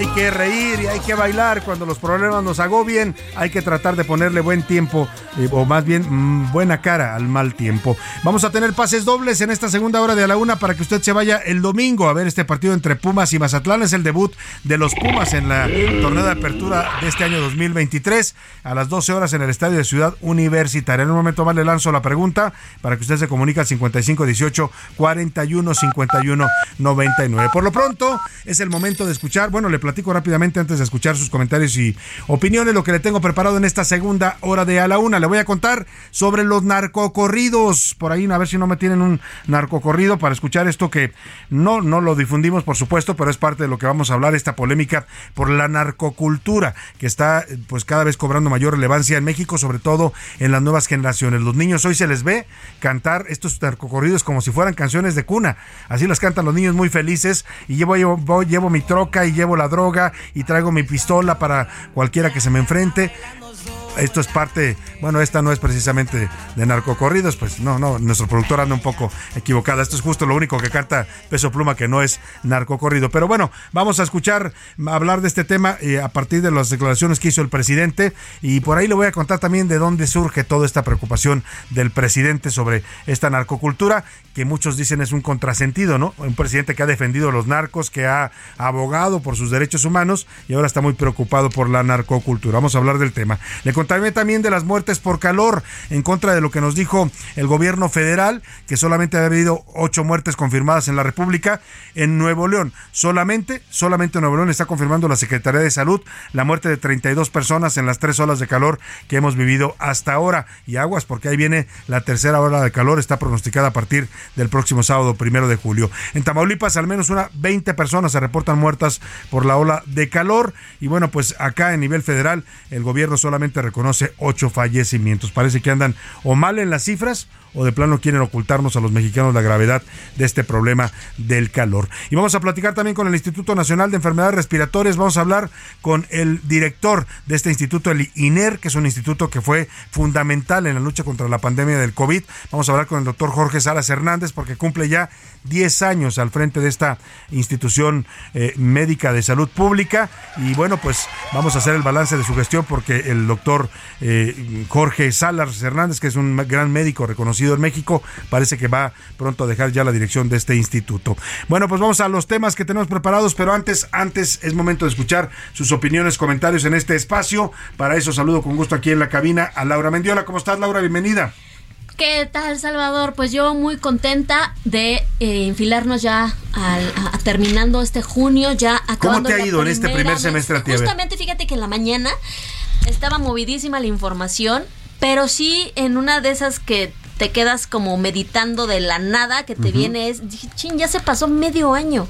Medio año, ¿no? Medio año, Salvador. O sea, yo apenas recuerdo que, que, que, que estábamos celebrando. Celebrando, comiendo de las uvas, Contando las sí, campanadas. Diciendo, ahora sí voy a bajar de peso, ahora, sí. voy a... ver, ¿no? a ver, es importante y quizás debiéramos mañana, bueno, mañana eh, o el viernes hacemos esa pregunta a nuestro auditorio. ¿Qué tanto cumplieron sus, propósitos para si este todavía 2023? se acuerdan, Salvador? A ver si ¿Quién se- se acuerda todavía? De lo que prometió. De lo que prometió. ¿no? Claro, y que se lo, no, te- no se lo prometes a los demás, te lo prometes a ti mismo sobre Claro, todo. ¿no? es, un, es, es- es más a manera personal, dar más ¿Tú qué amor. tanto has logrado de lo que te propusiste para este año? Híjole, Salvador, pues la verdad es que a nivel deportivo, yo la verdad es que ahí es donde me puse las pilas Ajá. y es donde... Y sí se nota, ¿eh? Sí, Laura, de verdad, ha, ha cambiado mucho su, su cuerpo, ha- se ha fortalecido mucho y eso se nota, pues, que le estás echando ganas a ese tema. Y bueno, pues ahora sí que, que, que al frente de casa, pues la verdad es que también creo que los chamacos entregaron buenas cuentas, entonces bueno, la verdad ¿no? es que Pues no, eso es muy no bueno. puedo sentirme menos Un orgullosa a tus que eso. dos hijos, ¿no? Sí, así de es. Laura Mendiola. Y José Luis Sánchez, ¿cómo estás? Bienvenido. Salvador García Soto, Laura Mendiola, ¿cómo están? Bonito miércoles, buena mitad de semana. Sí, la verdad es que sí, ha pasado de todo y de nada en estos seis meses, ¿eh, Salvador? Híjole, hemos tenido desde terremotos, desde este casi guerras, este esto del, del, del, eh, del submarino, en fin, muchísimas cosas, Salvador. Y sí, definitivamente, a ver, yo creo que yo no soy el mismo el primero de enero de 2023 a hoy, 28 de junio de 2023, ¿eh? Si somos personas diferentes. Hemos cambiado. Hemos cambiado. Yo creo que es un buen momento. Hemos hecho este, este, tratamos de hacer esta reflexión sobre ya se nos fue la primera parte del año para que, pues, eh, mm, provocar un poco la reflexión en, en- en nosotros mismos y, por supuesto, a nuestro público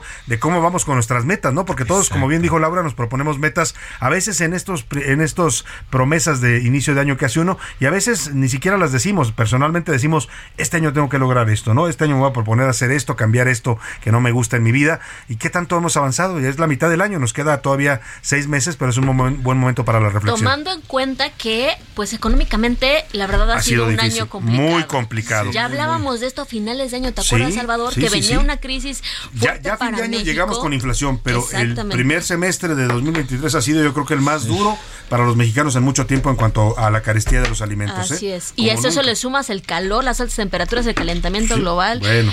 Terminando, Ya, cerrando la ya- ya pandemia. no, y cerrando la pandemia. Exacto, y terminando, despedimos, despedimos en este primer semestre de 2023 al COVID, ¿no? Ya, bueno, lo despedimos en el sentido de que acabó, dijo la Organización Mundial de la Salud, que ya no estábamos en pandemia. El COVID sigue entre nosotros y todavía nos podemos contagiar, así es que hay que tener mucho, mucho cuidado con este tema. Salvador, quiero comentarte, hacer una pausa rapidísimo. Eh, quiero decirte que Madonna acaba de posponer su gira mundial. ¿Por qué? El Celebración Tour debido a que desarrolló una infección bacteriana grave que la mantiene hospitalizada.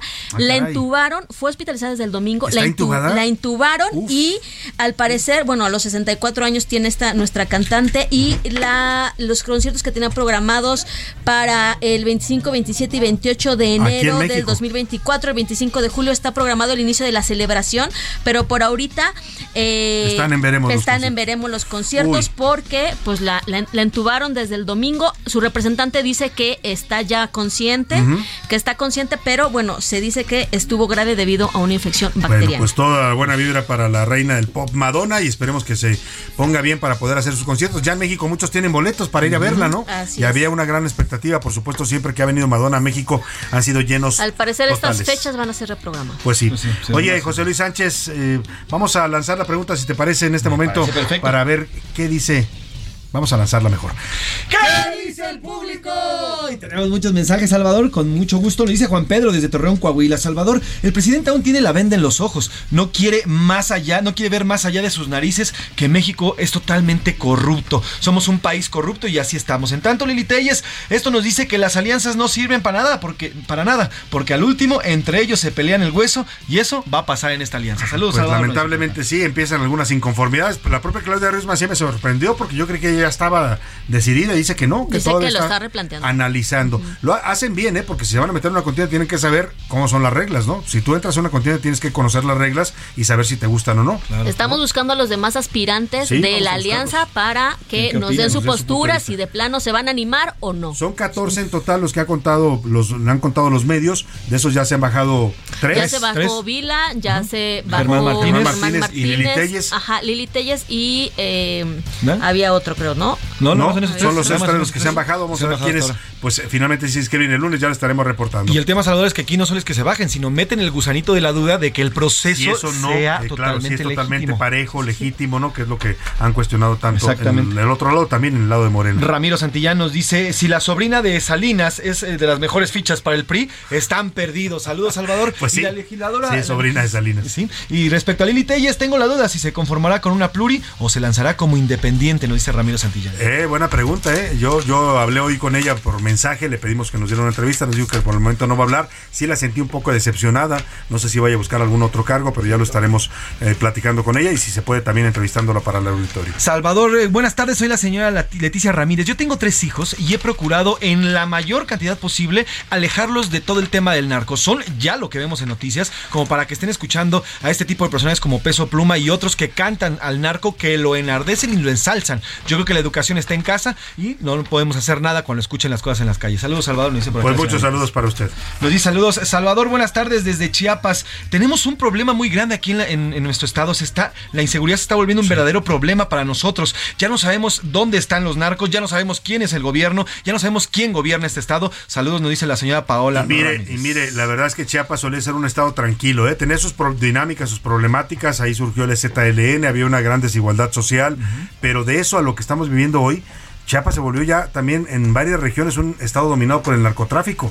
Y la verdad, mucho de eso ha ocurrido en este gobierno, el gobierno de Rutilio Escandón, que es un gobernador morenista. Se les descompuso la seguridad en Chiapas. Nos dice, eh, muy buenas tardes, Salvador. Eh, sobre el tema de los narcocorridos, queremos dejar en claro que esa música ni siquiera lo es. No tiene ningún tipo de mensaje positivo, no lleva ningún tipo de melodía. Vaya, ni siquiera se empeñan por hacer una buena canción. Saludos, Salvador, de la señora Rocío. Buenas Ahí está tardes. su punto de vista de la señora Rocío. Eh, buenas tardes. Ver un poco el narcocorrido, porque hace rato me puse una canción que no era. Nomás un poquito, porque tampoco pretendemos difundir esto. está sola porque aquí siguen sus hijos. Es el lo es y lo era. Bueno, separa la tierra si Joaquín ordena. bueno, la canción ya para que usted se dé una idea se llama JGL y habla pues de, de don Joaquín Guzmán Loera, como lo llamó el presidente. No, no, y él no quise, no quiere decirle el chapo, no es parte de lo que difunden estas letras, que en realidad sí son eso, son apologías del narcotráfico, de los delincuentes y de su estilo de vida. Sí, el mismo Peso Pluma ah, en casi todas sus canciones hace referencia a JGL. Él a- me lo menciona Chapo, a cada rato, exactamente. Y muchos de esos corridos son pagados por los narcos, son financiados por ellos y muchos de estos cantantes también son financiados por el, crimen organizado. El señor Herrera desde Chiapas nos dice, buenas tardes Salvador, toda la República está tomada por el crimen organizado, no hay, no hay lugar seguro, es muy triste ver que no hay opositor fuerte ni del PI, ni del PAN, ni del PRD que acabe con esto. Saludos Salvador, Pues buenas todavía tardes. no se ve un, un gallo o, o no quiero decir gallina o una candidata que pueda este pues no sé que tenga los tamaños no estamos Pues, pues poco le ayuda las, la- la- este, este tipo de, de- de dinámicas en donde se están bajando los candidatos, en donde lo está Sí, pensando. La verdad ayuda. que poco le abona a la oposición, que de por sí, anda como que les anda tiran en la y luego ¿no? le ponen esta, estas trabas y va- se empiezan a bajar, pues sí, el mensaje no es muy alentador. Nos dice Víctor Arroyo Luna. Buenas tardes, Salvador. Lo que tiene la- lo que no tiene la alianza es un candidato fuerte, un líder, alguien con carisma que realmente proponga soluciones reales y creíbles a los verdaderos problemas que padecemos en nuestro país. Así, lo único que va a pasar es que Morena le va a dar una arrastrada. Y de la medalla que mencionaste, Salvador, es de bronce. Me pareció oír lo que a era la plata. medalla. Ahorita vamos Ah, perdón, a escucharlo. entonces sí, ahorita lo vamos a checar con Oscar Mota. De este Cuba es- este es gesto de, la cubana. ¿Es de Es de bronce? Oye, pero qué, qué, qué gran Qué gran gesto de la cubana, de ¿no? hecho, la cubana quedó en cuarto lugar, pero como, como México no podía obtener los tres lugares por un reglamento absurdo, Ajá, se la dieron la ella. cubana Ah, ajá, es la recibe, la recibe, pero ella automáticamente Se se la la, da a la y se la entrega ganó a la el tercer mexicana. lugar. Así es. Ya nos contará más detalles Oscar Mota. Lo que pasó. Buenas tardes, Salvador. De los narcocorridos, yo creo que esa música no representa a nuestro país. Si bien es cierto que al inicio, eh, personajes como los Tigres del Norte, los Tucanes del Tijuana, narraban lo que ocurría en el norte. Pero nunca los ensalzaron. Hoy estos nuevos personajes sí lo hacen. Llaman a los jóvenes que son su principal auditorio a seguir a los narcotraficantes y a convertirse en ellos, mostrando una vida que no es del mexicano común y mostrando una actividad que además está llevando al traste al país. Mire, el tema de los narcocorridos, saludos, muchos saludos. ¿Quieres? La señora Victoria Castillo, saludos, Muchos saludos. La verdad es que eh, antes eran mucho más sutiles, siempre existieron, porque los Tigres del Norte incluso compusieron esto de Pacas de Aquilo, que es un narcocorrido. El jefe de ¿no? jefes El jefe de jefes, pero eran más sutiles en sus letras. Conforme el narcotráfico se ha vuelto más abierto y también domina más en el país, ¿no? y sobre todo en este gobierno, pues entonces ya las letras se han normalizado la violencia del narco, la hemos normalizado los mexicanos, las letras son totalmente explícitas, ¿no? Ya dicen claramente, traigo mi, mi fusca y voy con, o sea, todo. Sí, exactamente. Hablan del consumo de drogas duras, hablan del sí, consumo además de, el- incluso de la utilización de armas, en fin, sí están. Y lo peor de todo es que esta música, Salvador, llega a los niños. Eso es lo más Un delicado. adulto puede discernir o no. Un, un adulto puede tener la capacidad de decir esto es, es algo positivo o no es positivo, pero un niño no tiene esa capacidad. Si a un niño tú le metes esa música desde ahorita, lo que van a crecer es diciendo, pues oye, está padre eso de ser narco, ¿no? Porque es lo que los influye finalmente ese tipo de letras. Salvador García Soto nos dice por acá, eh, Manuel desde Iztapalapa, necesitamos una alianza fortalecida y que tenga bien fija la dirección hacia las próximas elecciones en el 2024 por el bien de México y los mexicanos. E igual, Xochitl Galvez puede ser la opción para esta alianza. Pues algunos empiezan a ver a Xochitl Gálvez como una opción, ¿eh? Por su perfil y por su origen, por su historia, por muchas razones. Pues eh, no sé si vaya a hacerlo, ya lo veremos, pero por lo pronto ella está más que apuntada. Vamos en Twitter a ver qué dice la comunidad de arroba ese Garcés Soto, Laura. Hablando de los narcocorridos, Salvador, en, en 2011 justamente eh, eh, la Secretaría de Gobernación ya había sancionado a 76 incluso estaciones de radio por pasar estos narcocorridos. O sea, sí hay una sanción de gobernación. No, está prohibido por ley, esto. claro, Entonces, la ley de radio y televisión. Así es. Entonces, la verdad es que de poco ayuda esta sanción si en la casa también, pues Se no. promueve este- O incluso los bailables. ¿No? De las graduaciones, Sí, no sé si has visto en escuelas, las en escuelas, las ya lo ponen de vals para las graduaciones. Yo les decía que había un, hay un, un payaso se quejaba amargamente en redes sociales porque fue una fiesta de cuatro años y los niños querían escuchar Peso Pluma en lugar de escuchar otras canciones. A ver, Salvador, ahora sí nos vamos a Twitter rapidísimo eh, sobre la pregunta que México cayó en el ranking de combate a la corrupción a colocar a nuestro país en el número 12 de 15 países estudiados, superando solo a Guatemala, Bolivia y Venezuela. ¿Quién cree que tiene la razón en este tema? Porque Andrés Manuel López Obrador dijo que, bueno, más bien ya se ha cansado de asegurar que la corrupción ya fue ya se acabó, desterrada. ya, ya no existe. Bueno, pues aquí el 6% dice, eh, eh, opina que López Obrador no es corrupto, el 62% nos dice que México es todavía más corrupto desde, desde que Empezó este gobierno. gobierno y el 32% que siempre México pues lo ha sido. Pues sí, históricamente somos un país con un problema estructural de corrupción. Así es. Y eh, nuestra otra pregunta, Salvador, que es ¿qué opina del método de la alianza para elegir a su candidato? El 36% dice que se trata de pura politiquería. 36. El 36%. El 35% que es un proceso legal e innovador. Y el 29% que la alianza está incompleta. Muy bien, pues ahí está lo que piensa nuestra comunidad tuitera. Más mensajitos breves, José Tenemos Luis. muchos mensajes que nos están llegando. Salvador, desde acá nos manda mensajes Carlos García. Saludos a Carlos García. Eh, nos dice por acá también el, el señor Juan, ¿por qué las narcoseries también deberían de ser censuradas en todos los aspectos? Saludos, Salvador, nos dicen por acá. Eh, también nos dice por acá la señora Gloria. Buenas tardes, Salvador. Sobre el tema de la corrupción, nuestro país es cada vez más corrupto. Hay corrupción desde sacar una licencia de conducir hasta poder llegar a una licitación. Hay corrupción por todos lados, Salvador. Buenas tardes. Nos dice por acá el señor Javier. Buenas tardes, Salvador. Yo creo, yo creo que eh, la escoba con la que iban a barrer las escaleras de arriba para abajo, pues no se no sirvió mucho porque al final la corrupción continúa en este país. Muy Saludos, bien. Salvador. Pues ahí están sus puntos de vista. Les agradecemos que, como siempre, que se comunican con nosotros y nos den sus puntos de vista. Vamos rápidamente a los deportes con Oscar Mota porque tenemos boletos para regalar para el Pumas Mazatlán. Los deportes en A la Una con Oscar Mota. Oscar Mota, bienvenido, ¿cómo estás? Mi querido Salvador García Soto, amigas y amigos, hoy un gran día para ganar. Ojo, este fin de semana inicia el nuevo torneo de la Liga MX, un torneo que ya lo estaremos analizando este día viernes porque va a tener una suspensión. O sea, inicia el partido, eh, inicia la, la jornada, luego van a tener un mes y medio en el que no se va a jugar porque se va a disputar la llamada Nations League, la, la League's Cup, claro. con los equipos de Estados Unidos. O sea, inicia, pero no inicia, pues. Eh, sí, van, van a, van tener rara. dos semanas, ¿no? Un sí, pero no. Es correcto. Me gusta esa definición. Va a ser un sí, pero Oye, no. pero todos los boletos que tenemos, ojo, en este momento Oscar Mota va a lanzar la pregunta. Yo le dije que este fin de semana, error mío, que son para el próximo 9 de julio. Mucho Por mejor para que la gente, los niños terminan sus exámenes y de una vez, si salen bien, para que se los lleven. ¿No te parece bien? Perfecto, me parece bien. Lanza la pregunta en este momento. Muy sencillo. Esperamos que ahora sí les vaya bien a los Pumas. El nombre del entrenador con el cual van a iniciar el torneo de los Pumas. Ah, nuevo. no, Bueno, ¿con vamos cuál? a darles El una entrenador de Pumas en este momento. con el que va a iniciar, ¿no? Esperemos que con ese mismo terminen, pero es con el que inician el torneo los Pumas. 55 18 41 51 99 empieza a marcar. Los boletos son para el partido el domingo 9 de julio en el estadio de Ciudad Universitaria a las 12 horas. Ahí está, por supuesto, para que participe, querido Salvador. Rápidamente, vamos a escuchar el siguiente audio porque tenemos que platicarlo.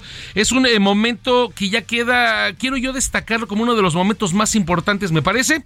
Pues sí, en el deporte, en el deporte no solo nacional, sino también en el deporte centroamericano. Escuchemos. Esta realmente que hizo el, el reglamento no fue atleta y si lo fue, se lo pidió enseguida. Porque es injusto que alguien que se lo gane, por ser del mismo país de las dos anteriores, no se lo pueda llevar a su casa. Y realmente no, no tiene ninguna justificación, creo que es absurdo. Y no sé en tiempos anteriores por qué pasaba eso, pero bueno, eh, la medalla no es mía, la medalla es de ella, así que tranquila. A ver, escuchamos a la atleta cubana Laina Pérez. Eh, la situación fue así, querido Salvador, amigos. El día de ayer en tiro deportivo, México, haciendo un gran papel, ganó, ahora sí que como el cha-cha-cha, el 1-2-3, ganó medalla de oro, medalla de plata y medalla de bronce.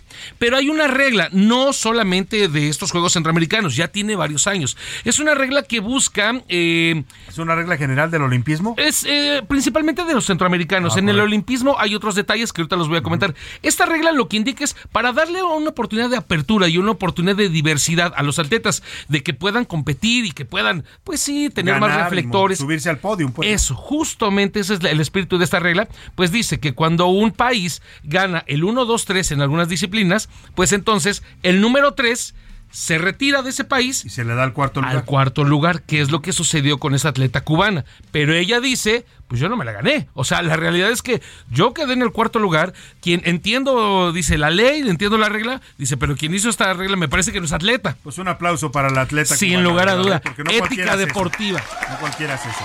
Ahora, Messi, ¿debuta Messi o no debuta? El 21 de julio en contra del Cruz Azul, querido Salvador García Soto, en esto, en un partido precisamente de la llamada eh, Leagues Cup. Y bueno, obviamente es el efecto Messi, ya no hay boletos, iba a ser otro partido, pero dicen, no, hombre, tenemos a Messi en contra de un equipo mexicano, y entonces movieron el calendario para que debutara el 21. Y yo que quería ir a Miami a verlo, ya no hay boletos. Todavía, me quiero saludar acercando, todavía se podrá hacer. Vamos a ver qué podemos El problema es que llegue yo a Miami. Que los regale José Luis Sánchez como los de Pumas. Que nos regale unos de esos. Ya están los boletos, empiecen a marcar. Ya sabe que son para el 9 de julio. Es el partido Pumas Mazatlán en el estadio de Ciudad Universitaria, pero se los damos de una vez para que usted planee bien su ida al estadio. Muchas gracias, Oscar. Hoy un gran día para ganar. Vámonos a la pausa y volvemos con más con- para usted aquí en A la Una. No le cambies. Estás en A la Una con Salvador García Soto. Información útil y análisis puntual. En un momento regresamos. Ya estamos de vuelta en A la Una con Salvador García Soto. Tu compañía diaria al mediodía.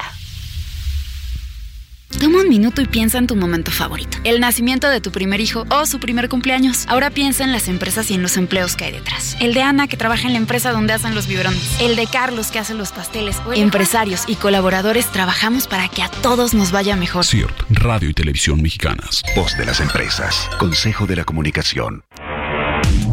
Los altos volúmenes de música causan una reacción en el cuerpo, la cual provoca beber líquidos mucho más rápido de lo normal. Es por eso que dentro de discotecas y bares, la venta de bebidas es el doble que la de un restaurante. Se ha comprobado que los gimnasios silenciosos están condenados al fracaso, ya que la resistencia física de las personas puede llegar a aumentar hasta un 15% si se está escuchando música rock, pop o algún ritmo peculiar.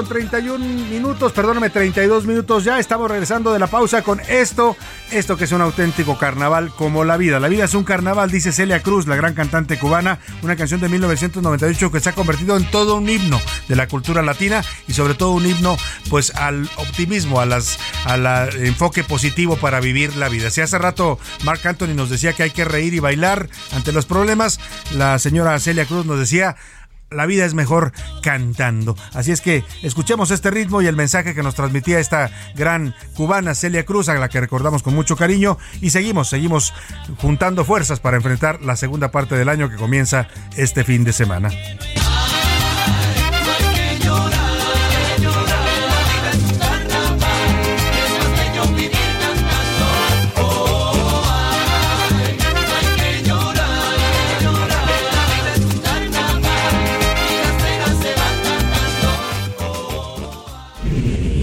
A la una.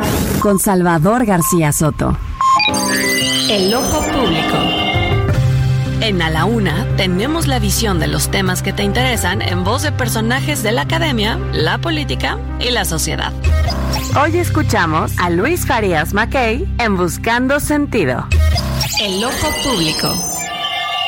Buenas tardes. Me temo, Salvador, que hoy voy a ser más pesimista de lo que ya soy. Pero veo un México extraviado en el electorerismo y las prisas autoimpuestas de espalda a la ley, pero también al decoro y al sentido común.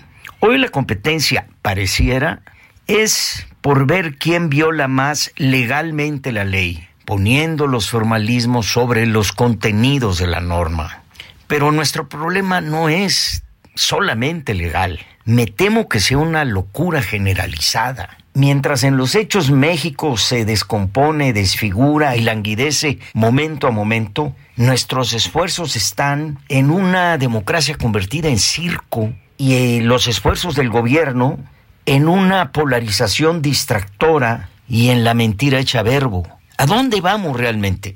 ¿Se resolverán nuestros problemas cuando finalmente se finan los candidatos para el 24? ¿O entraremos entonces a una segunda etapa de esta trama aún más polarizada y luego a otra más, aún más conflictiva y así hasta el infinito?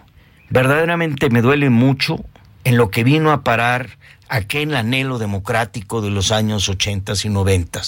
Vivimos un electorerismo distractor y suicida de demócratas tenemos nada más el nombre. Y para colmo, López se obstina en festejar lo que en los hechos ha resultado ser el apocalipsis.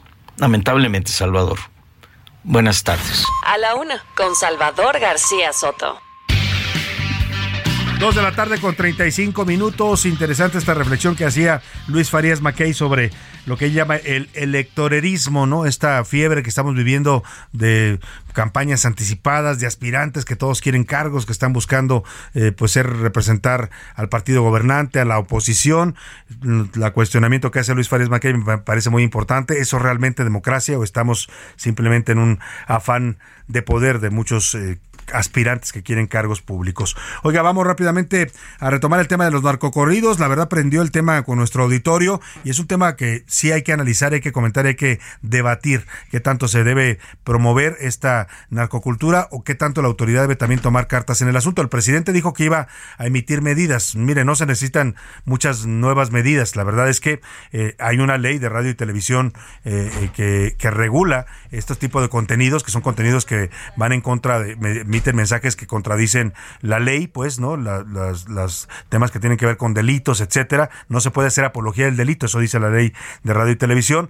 Y, ya nos decía Laura, ha habido ya sanciones que emite la Secretaría de Gobernación contra esta música. En este gobierno no lo han hecho, pero seguramente hoy lo van a hacer, porque al presidente de pronto le entró el tema. Le decía, me comentaba por ahí una fuente de Palacio Nacional que esto tiene que ver con, eh, al parecer, eh, pues que este, estos tipos de música, pues está todos sabemos muy, muy presente en este momento entre los jóvenes y que al parecer el hijo del presidente, el hijo menor, Jesús Ernesto, también estaría pues involucrado con esta música o le gustaría y a partir de eso el presidente pues se escandalizó por los narcocorridos, como pasó también cuando habló de los videojuegos, ¿no? De que pidió que se regularan y que les pusieran etiquetas el gobierno mexicano era porque su hijo estaba muy metido en los videojuegos y así como conforme eh, eh, habla de temas en los que está involucrado su hijo adolescente, le preocupa como padre, eso se entiende, ¿no? Y también los trae a veces al eh, tema de la agenda pública de su gobierno. En fin, vamos a escuchar esta pieza que nos preparó Mirka Ramírez sobre lo que llaman los narcocorridos y la narcocultura en México.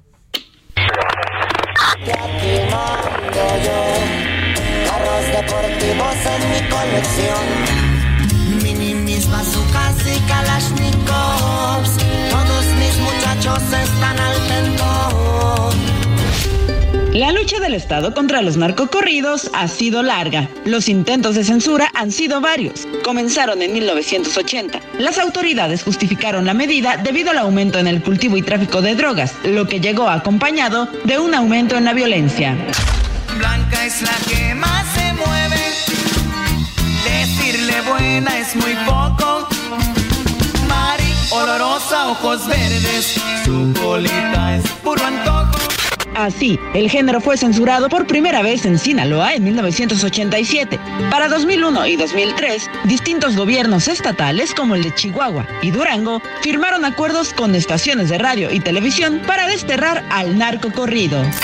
Las canicas y los trompos hoy en día desconozco, aunque a las escondidas aún juego todavía, buscando al que me la debe para quitarle su vida.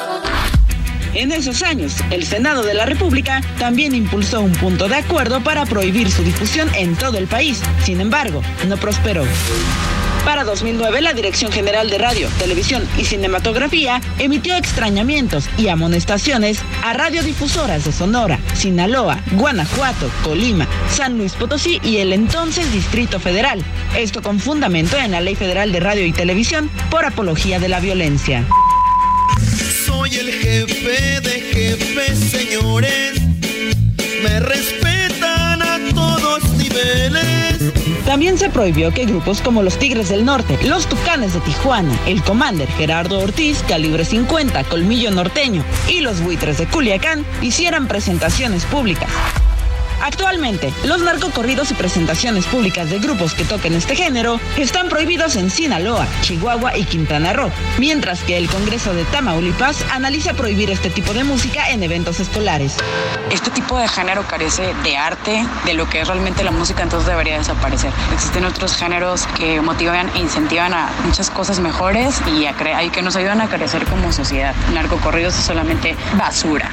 Creo que los corridos ahora son como en su momento fue el reggaetón. Es una nueva etapa de la música. Creo que podría regularse mejor el contenido de estas, pues habla de un tema importante y fuerte para la sociedad en México.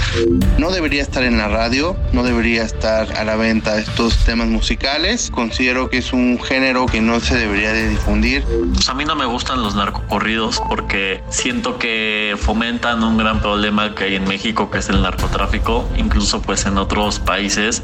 Hola, mi nombre es Roberto González y no estoy de acuerdo en que los narcocorridos sean censurados porque al final es música y la música es una forma de expresarnos. A pesar de que es música que hace apología del delito y es una música muy influyente a nivel cultural, no creo que en la censura Así la larga e infructuosa lucha del Estado contra los narcocorridos. Hermano, cayó la ley, está rodeada tu casa. Para A la Una, con Salvador García Soto, Milka Ramírez.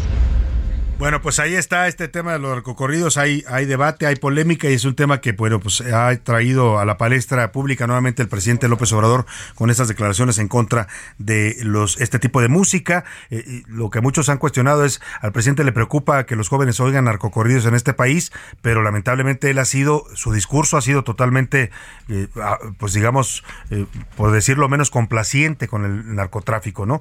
Ha defendido los derechos humanos de los narcos, ha dicho que respeta a Joaquín Guzmán Loera, eh, bueno, en fin, expresiones, esto de abrazos no balazos, eh, que no necesariamente van con un gobierno que esté en contra de la narcocultura. Oiga, vamos rápidamente a otro tema. Se ha cuestionado mucho a partir de que Morena inició su proceso interno, eh, pues si los candidatos o aspirantes morenistas, ellos dicen que son aspirantes a coordinadores de la cuarta transformación, cualquier cosa que eso signifique, en realidad son aspirantes presidenciales, pero para disfrazar, como dicen, para taparle el ojo al macho, pues le, se ponen este título. En realidad, muchos han cuestionado y ha habido ya impugnaciones ante el INE sobre esto, sobre si estos actos no son actos anticipados de campaña que violan la ley electoral. Bueno, parece que el INE ya va a tomar cartas en el asunto. También se cuestionaban muchos por qué el INE no decía nada sobre este tema y hoy por la tarde se espera que el INE emita algunas medidas cautelares. Parece que las quejas en contra de Morena van a prosperar en este tema. Vamos con Elia Castillo, nuestra reportera, que nos da un adelanto de lo que se prevé para esta tarde en el INE. Te saludo, Elia, ¿cómo estás? Muy buenas tardes. Muy buenas tardes, Salvador. Te saludo con mucho gusto a ti, al auditorio. Así es, para esta tarde, a las seis exactamente de la tarde, la Comisión de Quejas y Denuncias del Instituto Nacional Electoral en sesión extraordinaria resolverá algunas eh, pues eh, solicitudes, denuncias eh, de medidas cautelares justamente en contra de los seis aspirantes a la Coordinación Nacional de Defensa de la Transformación, de Morena, Claudia Sheinbaum, Adán Augusto López, eh, eh, Marcelo Ebrar, Ricardo Monreal, Emanuel Velasco y eh, Gerardo Fernández Noroña quienes pues realizan estos recorridos por todo el país. Eh, te comento que aunque aún no es público este proyecto que bueno se va a discutir esta tarde, bueno pues la representación de Morena en el Instituto Nacional Electoral ya emitió un comunicado al respecto, señaló que esta instancia electoral pretende imponer medidas cautelares para acotar el proceso de instrumentación de la coordinación de los comités de defensa de la transformación que eh, pues realizan eh, estas estos seis personajes a través de asambleas informativas y recorridos por todo el país. Señalan que en este proyecto buscan que estas asambleas y estos recorridos sean de manera privada y no públicos, toda vez que justamente el proyecto advierte que eh, se puede incurrir o se puede estar incurriendo en actos anticipados de precampaña y precampaña. Por ello, bueno, pues está acusando la representación de Morena ante el Instituto Nacional Electoral que, que, que, que lidera Mario Yergo, bueno, que la Comisión de Quejas busca limitar sus derechos humanos. Así que habrá que esperar la sesión a las seis de la tarde de esta comisión y ver cuál es la, eh, pues, cómo está esta votación, eh, la votación del proyecto. Recordemos que hay únicamente tres consejeros. Esta comisión la preside Claudia Zavala y también están los recién nombrados consejeros eh, Ritabel López y eh, también Jorge Montaño. Pues vamos a estar pendientes para ver qué es lo que emite el INE como medidas cautelares, por lo que reacciona ya el, representante de Morena, pues se ve que, que viene fuerte o por lo menos van a ser, como dice él, restrictivas para este proceso interno de Morena, lo que emita el INE. Estaremos atentos a tu reporte. Muchas gracias, Elia Castillo. Muy buena tarde. Muy buena tarde. Y vamos rápidamente a otro tema. Vamos a, ver qué, es lo que emite el INE, qué tantos eh, límites le pone a Morena en este proceso interno que fue impugnado por varios actores políticos, algunos de ellos de la oposición. Eh, vamos al tema de los muertos por calor. La semana eh, pasada el presidente López Obrador hizo una declaración en su mañanera donde dijo que reconoció que sí había muertos por calor en el país, pero solamente habló de ocho casos y ya nunca actualizaron la información la Secretaría de Salud. Parece que no fuera un tema importante. Estamos hablando de vidas humanas, ¿eh? que se pierden en muchos casos, sí por descuido de las, de las personas, pero también a veces por falta de información o de apoyo de las autoridades de salud. Mire, solamente en Nuevo León se están reportando ya oficialmente, la Secretaría de Salud de Nuevo León, 36 personas muertas en la pasada ola de calor. Vamos con Juan Teniente, nuestro corresponsal. Te saludo allá en Monterrey. Juan, muy buenas tardes. Salvador, te saludo con gusto desde Monterrey. Pues hace un momento la secretaria de Salud, Alma Rosa Marroquín, informó que las altas temperaturas han provocado que 36 personas mueran por golpe de calor o relacionados al golpe de calor, pero cabe destacar, de acuerdo a la información oficial, el 86% tenía una comorbilidad. Además mencionó que, hay, que se tienen reportados 245 casos de deshidratación, 406 de pacientes que tuvieron golpe de calor y que desafortunadamente 36 murieron y agregó que hay 25 de los eh, divididos los 36, 25 son hombres y el resto son mujeres. Además, mencionó la doctora que le preguntara a un mejor a la fiscalía para saber por qué se utilizan una caja refrigerante y por qué la saturación de cuerpos en el CEMEFO, ya que la data de muerte de ellos solamente confirma 36 muertos y el resto hay que preguntarle a la fiscalía. Así las cosas en Nuevo León. Muy buenas tardes, Salvador. Muy buenas tardes, Juan Teniente, allá en Nuevo León. Y mire, si en Nuevo León han muerto 36 personas oficialmente, aunque dice Juan Teniente que puede haber más casos, no han reconocido, reconocidos oficialmente, en Tamaulipas se reportan 21 muertes por calor. Estamos hablando ya de 57 muertos solamente en estos dos estados norteños. ¿eh? Calcúlele usted en otros estados. La verdad que no sé si el gobierno de López Obrador o la Secretaría de Salud, que encabeza el señor Jorge Alcocer, ha querido ocultar información o no le da importancia a las vidas de los mexicanos. Yo creo que más bien es lo segundo, ¿no? Ya lo vimos claramente en la pandemia. Vamos rápidamente al tema de la corrupción. México retrocede en los índices mundiales de corrupción en contra del discurso del presidente López Obrador. Cada vez estamos peor calificados. Y vaya, andamos al nivel de Guatemala, para que se dé usted una idea que no vamos a permitir es la corrupción. Cero corrupción, cero impunidad. México va de mal en peor en materia de corrupción. Según el Índice de Capacidad para Combatir la Corrupción, CCC, creado por America Society, la capacidad de México para combatir la corrupción va en declive. Nuestro país obtuvo una puntuación de 3.87 de una máxima de 10 puntos como indicador de combate a la corrupción por cuarto año consecutivo, así ocupando el doceavo lugar de 15 en América Latina. De acuerdo al índice, aquellos países que encabezan la lista son los que tienen mayor probabilidad de llevar a los actores corruptos a la justicia y que sean sancionados, mientras que los que ocupan los últimos lugares representan la impunidad que existe dentro de los mismos. Los indicadores están seccionados en tres categorías distintas, capacidad legal, democracia e instituciones políticas y sociedad civil y medios de comunicación. Así, México se encuentra por debajo del promedio regional en la categoría de capacidad legal, lo que implica un retroceso interanual del 14% en la evaluación de organismos anticorrupción. Para la una con Salvador García Soto, Basti de Freitas. Pues ahí está, eso dicen las mediciones internacionales de corrupción. Otra cosa dice muy distinta el, discurso presidencial. Parece que en Palacio Nacional siguen teniendo otros datos, aunque no necesariamente sean datos verificables. Oiga, vamos a dejar ahí ese tema y vamos rápidamente a hablar de la salud. Mire, en 2020-2021, durante cuando estábamos en la época más fuerte de la pandemia de COVID en México, una de las instituciones fundamentales del sector salud, del sector público de salud, fue el Instituto Nacional de Enfermedades Respiratorias. Solamente ese instituto para enfrentar esta pandemia contrató 71% más de personal para poder atender esta emergencia. Hablamos del INER porque su titular, el director de este importante Instituto de Salud Pública, el doctor Jorge Salas, ha presentado un informe de sus 10 años al frente de este hospital, eh, uno de los hospitales más importantes a nivel nacional. Tengo el gusto de saludar en la línea telefónica al doctor Jorge Salas, director del INER. ¿Cómo está, doctor? Qué gusto, muy buenas tardes. Hola, qué gusto saludarles. Eh, bien, bien, afortunadamente. Qué gusto escucharlo. Acompañándoles. Oiga, doctor, 10 eh, años al frente del INER, entiendo que usted está ya preparando su salida del cargo para los, estos días, pero en 10 años le tocó a usted enfrentar como director de este instituto dos pandemias. Primero la de, la influenza eh, en 2009, H1N1, que nos golpeó aquí en México como país de origen, y luego la del COVID.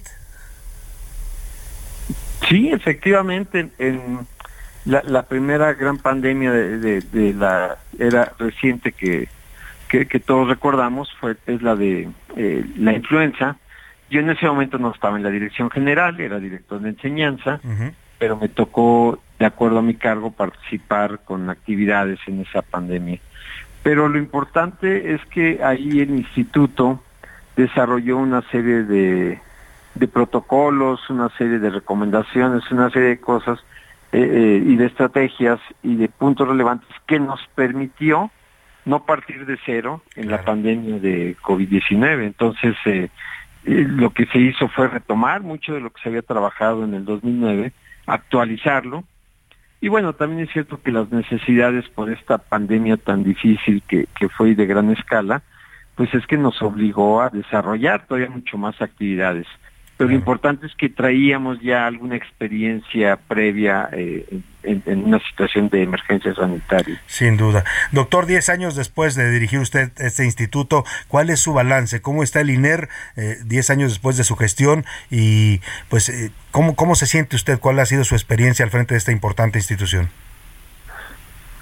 Después de 10 años de gestión, que es mucho tiempo, son dos periodos de 5 años, este que por eh, nombramiento de la Junta de Gobierno y, designación, pues eh, desempeñé en, esta década. Eh, desde luego que siempre el trabajo de uno es con la intención y con la visión de procesos de mejora, de, de que el instituto pues cada vez sea eh, centro hospitalario mejor en todos sentidos, no solo de atención médica quirúrgica de alta especialidad en el campo de la medicina respiratoria, sino también en la formación de especialistas, enfermeras, técnicos de terapia respiratoria, todo lo que tiene que ver con la atención de enfermedades respiratorias y de la investigación en, el mismo campo.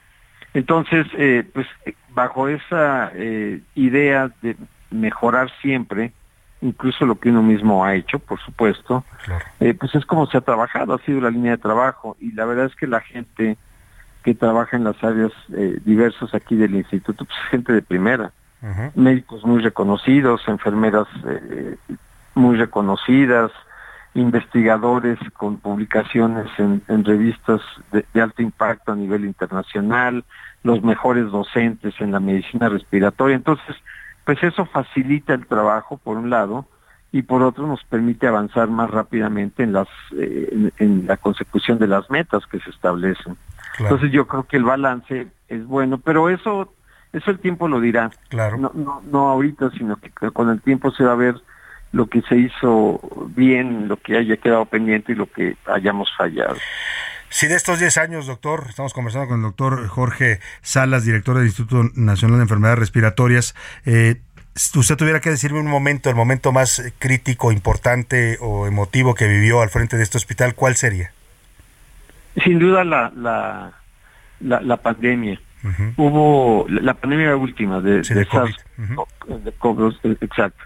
Entonces, este, hubo, sobre todo a principios del, del 2021, cuando había una saturación de hospitales, pacientes muy graves, este, no, nos la dimos difícil y sí entraron momentos aquí de, de angustia, de preocupación, pero afortunadamente se pudieron resolver. Pero sí fueron varios pues, meses difíciles. Sin duda alguna. Doctor, pues le deseamos todo el éxito. Sabemos que el 30 de junio ya eh, entrega usted eh, su cargo. Eh, seguramente vendrán muchos más éxitos profesionales para un profesional de la salud como lo es usted. Y a nombre de todas las personas que alguna vez llegaron al, al INER y salieron vivas de esta pandemia, incluso los que perdieron a un familiar y los fueron atendidos ahí, le damos un agradecimiento y un reconocimiento a su labor. Muchas gracias y estaremos en comunicación en el futuro. Muchas gracias, doctor Jorge Salas, pues un gran profesional de la salud, ya 10 años al frente de este hospital. Nos despedimos de usted, a nombre de todo este equipo le digo gracias, que pase una excelente tarde, provecho, aquí lo esperamos todos mañana a la una.